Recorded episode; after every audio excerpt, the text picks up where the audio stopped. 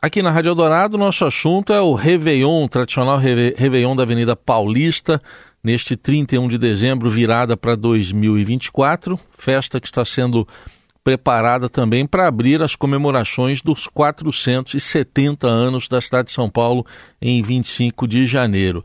E para falar sobre essa festa, a gente convidou aqui a secretária municipal de Cultura de São Paulo, Aline Torres. Secretária, bom dia, obrigado pela presença. Bom dia, Raíssa. Eu que agradeço o convite. Bom, a gente já sabe que o ponto alto vai ser ao som de um hino, quase um hino nacional, que é o Evidências com Chitãozinho Chororó. Mas conta mais detalhes da festa, por favor. Eu gosto porque todo mundo realmente reconhece evidências como hino nacional e vai ser o nosso ponto principal, né? Cantar, fazer a contagem regressiva para meia-noite com o Chitãozinho e Chororó. Mas a gente começa bem cedo a programação, quero convidar todo mundo para começar a chegar lá às quatro horas da tarde, então já um pouquinho aí, quase com o sol baixando, né? Ultimamente o sol tem baixado bem mais tarde, mas a gente está nessa expectativa que a galera venha já desde cedo, porque às 18 a gente começa com o show do Zezé de Camargo, é, não a dupla, só do Zezé, cantando também vários sucessos depois a gente tem, para acalmar um pouquinho e colocar um pouco de afeto no nosso coração, a gente tem o Tom Carfe e a Paloma Posse fazendo um gospel R&B com um show muito bonito que eles estão montando. Aí a gente tem a nossa DJ Mary que vai intercalando entre um show e outro, que é uma mulher incrível para tocar um pouco de música brasileira também, R&B. Aí a gente já começa o quê? A pular, né? Aí a gente vai com Cláudia Leite dançar um pouquinho, é, isso já lá por volta das 9 horas da noite, até chegar no show da meia-noite, que é Chitãozinho e Chororó, mas a gente não acaba com eles meia-noite.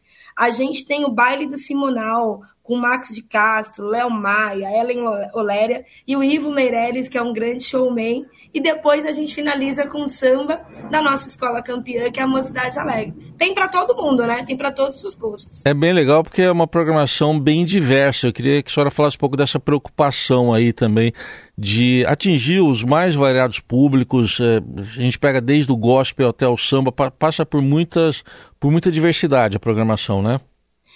Além dessa diversidade, porque a gente entende que o público, a gente tem uma expectativa ali de 2 milhões de pessoas no rotativo. Então, como fazer uma programação que atenda a pelo menos grande parte desse público, né? Então, ele é bem eclético. É, a gente tem desde o gospel ao sertanejo, ao axé, ao R&B com a nossa DJ, enfim, com o baile do Simonal, que é essa soul music também da MPB brasileira. E acho que assim a gente consegue ter uma diversidade musical também, né, no palco. Enfim, além de, como você disse, a gente começar a comemoração do aniversário da cidade, do 470 anos. Então, todo mundo que está passando lá na Paulista já está vendo a montagem do palco, porque ele, ele traz as referências dos prédios icônicos da cidade. Então, você tem lá desde o Farol Santander, que a gente está. Acho que ontem na madrugada, eu vou para lá daqui a pouco para ver se finalizou, mas ontem na madrugada eles estavam finalizando. Então você tem o Farol Santander, tem a Catedral da Sé, tem a Estação da Luz, que são prédios que marcam mesmo a nossa cidade, né? E o prefeito fala que a gente precisa cada vez mais amar a nossa cidade, né? Existe amor em SP, então existe de verdade. Muito legal a gente acompanhar isso também, é, porque é uma data redonda também, né? 470 anos da cidade. Dá para adiantar alguma coisa da parte cultural, o que já está sendo planejado para o aniversário de São Paulo? Olha, eu vou te dizer que a gente vai ter no aniversário da cidade é, a cultura muito forte. A gente vai ter grandes inaugurações da cultura para a cidade, com equipamentos importantes, focando muito no tom da gestão que é a descentralização, né? Levar a cultura na porta da casa das pessoas. Então aguardem que vai ser nesse lugar. Bem legal, bem legal. A gente também está ansioso por isso, que janeiro tem 66 anos da Eldorado, também da Rádio Eldorado, então a gente está de olho para divulgar tudo aí envolvendo o aniversário de São Paulo. Mas vamos voltar aqui, é, secretária, também um pouco mais para o Réveillon. Tem todo um aparato montado também na segurança. Queria que a senhora destacasse para a gente o que, que tem de novidade esse ano. Não, é importantíssimo. A gente, a municipalidade tem ali é, a presença de 700 seguranças particulares, né, privados contratados, mas a gente tem 350 GCMs, mais de 80 viaturas, motocicleta, tem o policiamento aéreo metropolitano também e um grande efetivo da Polícia Militar. É, eu quero aqui fazer um agradecimento ao nosso secretário de RIT, ao nosso comandante-geral da PM, que é o Coronel Prates, que tem sido muito parceiros. A gente está fazendo um modelo de segurança montado em conjunto é, com a PM, com a GCM, enfim, todos os entes também com seguranças particulares, que é o mesmo modelo que a gente fez na última virada cultural e no aniversário de São Paulo, com revistas. Então, na, no, ao perímetro, ao comprimento da Avenida Paulista, a gente tem o palco ali na Radoc Lobo, mas em todas as entradas da, de acesso para a Avenida Paulista, a gente tem revista, a gente tem um, um, policiamento ali mais forte, justamente para que as pessoas consigam ir é, com segurança. Mas eu sempre falo, você está num lugar de aglomeração, com muito público, não leva cuidado com o celular, levem os cuidados normais que você levaria se estivesse dentro de um show particular com grande público. Mas a gente está fazendo a nossa parte de colocar um efetivo muito grande e um pensamento, né, uma produção grande também das vias de acesso e do que pode e do que não pode entrar lá. É, é, esse ano tem uma grande novidade, né, secretária? Uma experiência nova, a tarifa zero aos domingos e o 31 de dezembro é exatamente um domingo, né? A virada vai ser de domingo para segunda. A, a senhora tem expectativa de, até de mais público, de mais gente chegando de ônibus, pelo menos, por causa da tarifa zero? Não, super, porque apesar das estações da linha verde Paraíso, Brigadeiro, Trianon, ali todas, né? Elas ficarem abertas para embarque e desembarque à noite, a madrugada toda, até a madrugada do dia primeiro.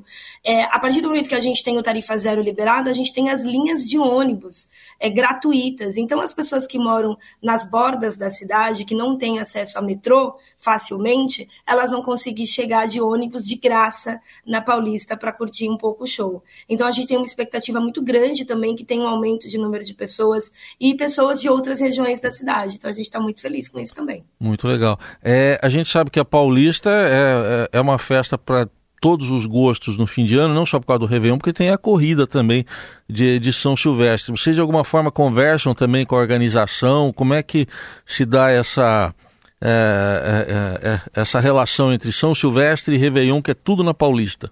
E é tudo junto, né? É.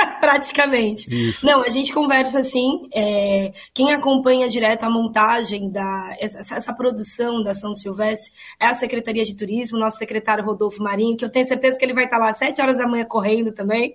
Mas é, a gente faz uma, uma produção, um alinhamento muito junto, justamente para não ter nenhum problema, para que as pessoas que vão participar da corrida tenham uma experiência muito bacana, porque tem turista que vem para a corrida da São Silvestre, né? Ela é a corrida mais famosa da cidade, não sei se do país, mas da cidade é. Então as pessoas às vezes vêm para se divertir na corrida, tem gente que vem para correr também, para competir, mas a gente faz uma produção conjunta, inclusive com a PM junto, para colocar todo esse efetivo. O prefeito vai estar tá lá no Réveillon, vai estar tá lá na corrida da São Silvestre também. Então a gente faz esse alinhamento para todo mundo conseguir ocupar o mesmo espaço. É, para a gente concluir, secretária, queria falar um pouco do. Não dá para fazer um balanço aí desse ano na cultura, a gente tem acompanhado vários projetos, né? Mas como é que foi 2023 para a cultura da cidade de São Paulo? Olha, foi um ano muito feliz para a cultura da cidade de São Paulo. A gente conseguiu fazer não só grandes eventos, que são os eventos do calendário macro da cidade, especiais, mas a gente conseguiu fincar a descentralização na cidade, né? Essa coisa de levar o show na porta da casa das pessoas foi um grande impacto. A gente teve ali também a mudança da legislação, né, da lei de licitação, que impactou grandemente os nossos fluxos de processos, porque a gente aumentou muito a demanda, mas agora a gente já conseguiu entrar no ritmo da nova lei para dar fluidez, né? Eu costumo dizer que essa lei não foi feita para cultura nem para artista, mas a gente está fazendo o máximo aqui. Então a gente fez expansão de EMIA, que é a nossa escola municipal de iniciação artística, implantou Rede da Hora, que são nossos estúdios é, de criação, que é focado na formação para o mercado de trabalho da economia criativa da juventude periférica. A gente conseguiu dar visibilidade para grandes para artistas é, não renomados, né, os artistas não conhecidos, mas organizados da periferia, para eles estarem em grandes palcos. Eu acho que a gente termina o ano é, com um balanço de ocupação cultural na cidade como nunca foi feito antes.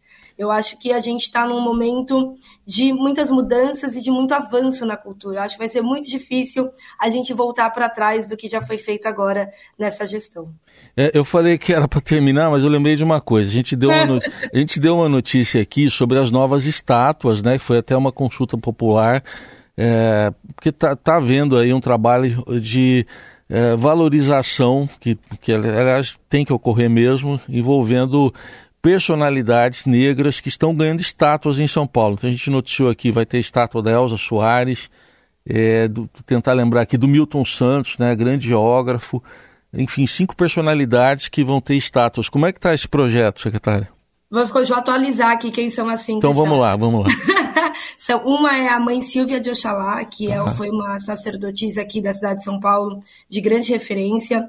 Aí Elza Soares, que é a nossa cantora é, master né, do, do, país, ela é uma grande referência para todo mundo. Chaguinhas, que foi uma hum. pessoa escravizada ali na região da Liberdade, tem, a, tem uma história muito forte ali com ele. Lélia Gonzalez e Milton Santos. São essas cinco estátuas. A gente está na fase agora de contratação é, dos artistas plásticos que vão fazer as estátuas, para a gente começar a entregar no ano que vem. É, mas eu acho que a gente já fez cinco estátuas na cidade, e eu gosto muito de ter uma referência que as pessoas. Tem, cada um tem o seu ponto de vista, né? Uhum. E aí a uhum. gente recebe vários comentários do tipo: ah, mas precisa. Ah, ou então precisa tirar a estátua do outro lá, escravizador e tal. Uhum. Eu tenho uma visão, Heisen, que é assim: um dia eu não vou estar aqui para contar essa história, nem você, nem outras pessoas, para defender a necessidade da. para contar a história do que realmente aconteceu. Mas as estátuas vão. Então, a gente precisa ter as estátuas contando os dois lados da história. E até hoje a gente tinha só um lado da história sendo contado. Então, colocar a personalidades negras espalhadas pela cidade, pessoas negras que tiveram grande referência, não só na construção da cidade, mas na construção da identidade de pessoas negras, é muito importante. Então, é um grande avanço como sociedade, não só para a cidade de São Paulo. Muito legal. E obrigado por me lembrar da lista completa, né? Que é muito, muito bom a gente ter. E logo mais, quando, enfim, isso virar realidade aí com as novas estátuas, a gente vai acompanhar também. Mas ouvimos aqui a secretária de Cultura da cidade de São Paulo, Aline Torres, com detalhes do Réveillon na Paulista, grande festa da virada, e também com outros assuntos aí da, da área da cultura na cidade e festa que abre aí os 470 anos do aniversário, comemoração do aniversário de São Paulo em 25 de janeiro. Secretária, mais uma vez obrigado pela atenção aqui com a Rádio Eldorado, um, que, sejam, um, que sejam bons shows à virada, tudo dê certo e um feliz ano novo. Obrigada, Raíssa, eu que agradeço. Um bom virada de ano para todos vocês da rádio, em especial para você que tem sido sempre parceiro e afetuoso. E tamo aí, 2024, tamo junto.